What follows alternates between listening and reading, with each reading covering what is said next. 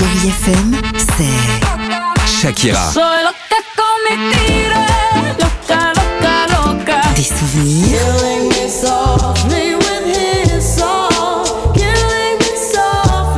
Et la musique qui vous fait du bien. Oh, c'est ça Chérie FM. Feel good. Musique.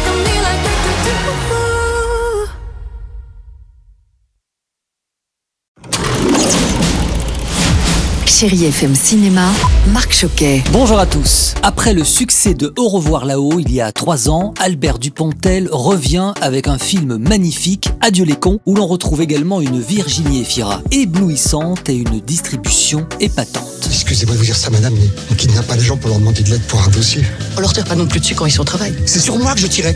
Virginie Efira incarne Suze Trappé, une coiffeuse de 43 ans qui, lorsqu'elle apprend qu'elle est atteinte d'une grave maladie, se met en tête de retrouver l'enfant qu'elle a abandonné, contrainte d'accoucher sous X à l'âge de 15 ans. Elle va croiser le chemin de JB, interprété par Albert Dupontel, un quinquagénaire en plein burn-out, et Monsieur Blin, un archiviste aveugle d'un enthousiasme impressionnant. Virginie Efira, bonjour. C'est un avantage de tourner avec Albert Dupontel. On n'arrive pas à classer ce film. Moi, je trouve ça plutôt euh, rassurant, un film qu'on ne peut pas euh, cataloguer d'un genre en particulier. Une comédie, oui, pour le rythme, les personnages, l'absurde. Souvent, il filme la marginalité, mais une marginalité un peu folle et qui amène à du rire. Et c'est un film euh, qui va très vite, je trouve, qui contient énormément de films à l'intérieur. L'amour, l'abandon d'enfants, le réalisateur nous embarque dans une histoire haletante où les scènes se succèdent à un rythme effréné mais qui laisse la part belle à l'humanité et aux sentiments. Si je vous dis Nicolas Vanier, vous penserez sûrement à cet inlassable explorateur du Grand Nord, mais aussi à ses derniers succès cinématographiques comme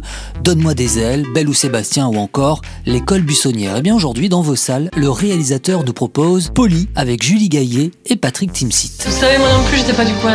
Il m'a fallu un peu de temps pour me faire accepter. Et encore, j'étais ni parisienne, ni divorcée. L'histoire, c'est Cécile, 10 ans, elle déménage dans le sud de la France avec sa mère, Louise. L'intégration avec les autres enfants du village n'est pas facile. Et lorsqu'un cirque de passage s'installe à côté, eh bien Cécile découvre que Polly, le poney vedette, est maltraité.